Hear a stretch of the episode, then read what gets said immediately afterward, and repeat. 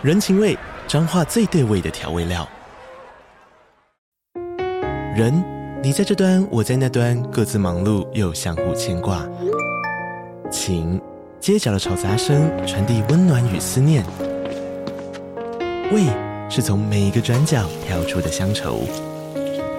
这里是彰化县政府 Podcast 节目《彰化早咖》，我是主持人内克。从彰化大小事各具特色到旅游攻略，透过轻松有趣的访谈，带着大家走进最在地的早咖。准备好了吗？彰化的故事，我们说给你听。以上为彰化县政府广告。欢迎收听轻描淡写，我是塞德。原本月底是我们的休更日，那想说这一周也是空着，就来做点不一样的事。今天这一集是我瞒着豆哥偷偷做的，想把粉丝投稿的故事独立做成一集。原本我是想说要自己录，然后自己剪辑，那结果还是被豆哥发现了，所以最后后制还是让豆哥来做。那这是我第一次尝试用这样的方式来呈现。如果听众觉得还不错的话，可以留言鼓励我继续这样子做下去。好，那今天的故事是组合未来，这是社会边缘人的投稿故事。那我们的故事就开始喽。现在是二零二三年五月十四号，我活着唯一的愿望是不用工作，不用社交，只要躺平就好。每天象征的关闭闹钟。每天必要的工作，每天果腹的进食，每天虚假的社交。当每天都如制约般的重复进行，我们与家畜并无差异，成了体制下的奴隶。闹钟是为了维持秩序，上班是为了维持生活。果腹是为了维持体能，社交是为了维持关系。人类为了活着而维持，进而产生压力，制造污染。与那些为了满足我们食欲而奉献生命的生物相比，我们 好像才是多余的吧？不靠任何资源就无法活下去，为了欲望牺牲别的物种，还用合理正义的谎言包裹出最甜的糖衣。甚至为了满足自我，漠视他人的痛苦，这样的物种真的有存在的价值吗？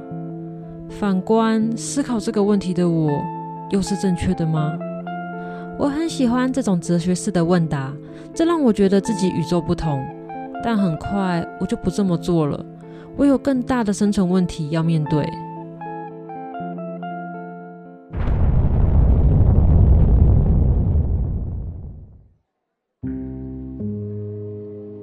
某国总统意气用事的发射核弹之后，世界迎来巨大的变迁，干净的水与粮食越来越少。我与志同道合的幸存者结伴扶持，一起躲藏危机，一起搜寻生存物资。但我们终究抵不过现实的残酷。从一开始的六位伙伴，最后剩下我跟他。啊，好饿，很久没有吃肉了。靠着仅存的干粮跟久久一次的水果罐头果腹，这样的日子已经到极限了。现在是嗯、几年几月啊？时间观念好像不太重要了。总之，不用上班，不用社交，只要躺平就好。我活着唯一的愿望已经实现。照理说，我应该要知足啊，但变成这样也不是我想要的吧？发脾气也没用。这只会让我变得更饿，好想吃肉，想要口中充满肉汁的香气。对吃肉的想法让我失去理智。我拿出藏在怀中的冰凿，向他走去。他看到我手中的冰凿时，眼神充满了恐惧和不解。我没有停下来，走到他身边，他的嘴唇颤抖着，却发不出声音。我用力地握紧冰凿，凿下去。一下，两下，三下，尽情的、忘我的，把对吃肉的欲望化为动力，直到我用尽所有的力气。牛排、汉堡、排骨、烤鸡、肉丸，我将冰柱凿成了我所熟悉的肉类料理。走吧，我们一起上路吧。我握着他的手，回忆这些食物曾带给我们的幸福感，在人生的终点，一起做了一场吃饱的美梦。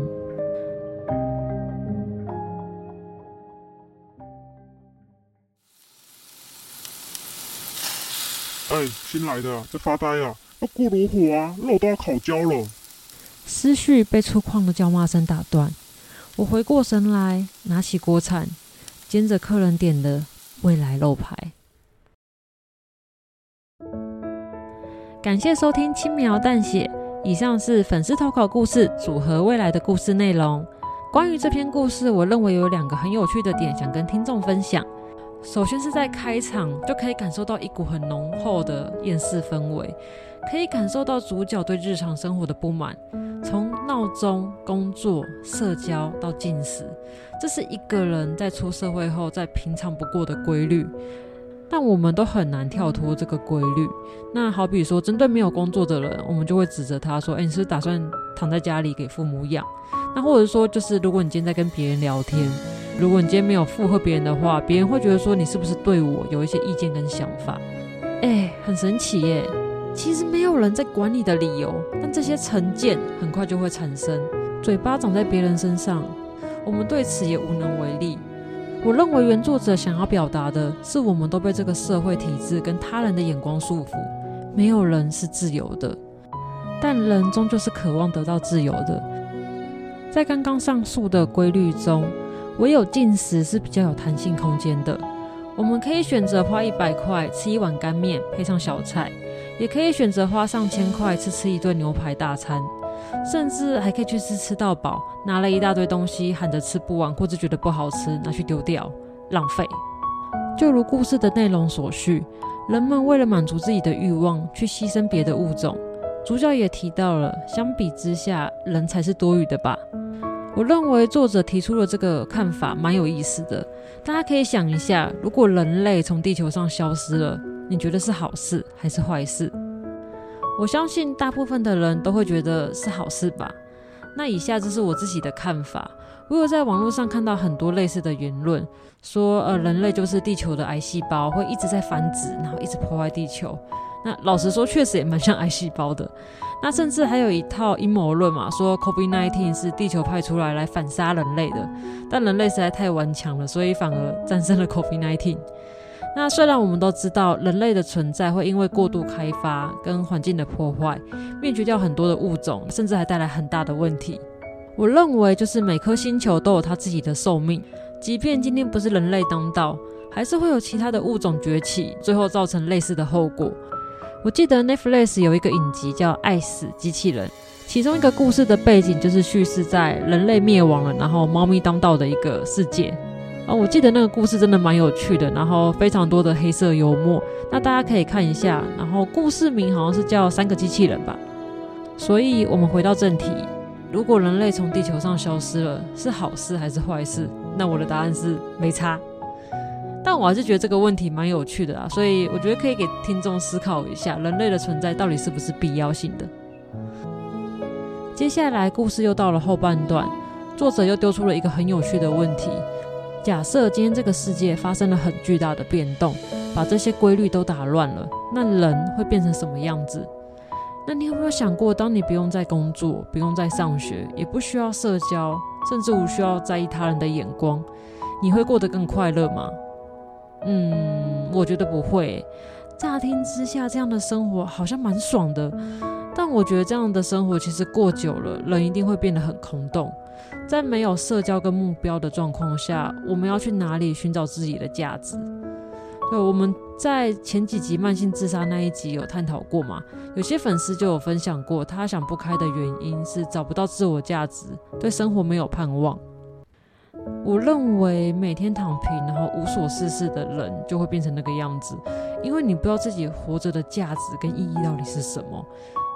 我可以肯定，最后这个人一定会依赖在自罪记中，他要想办法麻木自己，不让自己去思考这些事情，因为真的太痛苦了。嗯，以上这些是我自己的答案，那大家可以想一下，如果你今天躺平了，你会过得更快乐吗？好，那今天粉丝投稿的故事就分享到这边。我是塞德，那我们就下一个故事见喽，拜拜。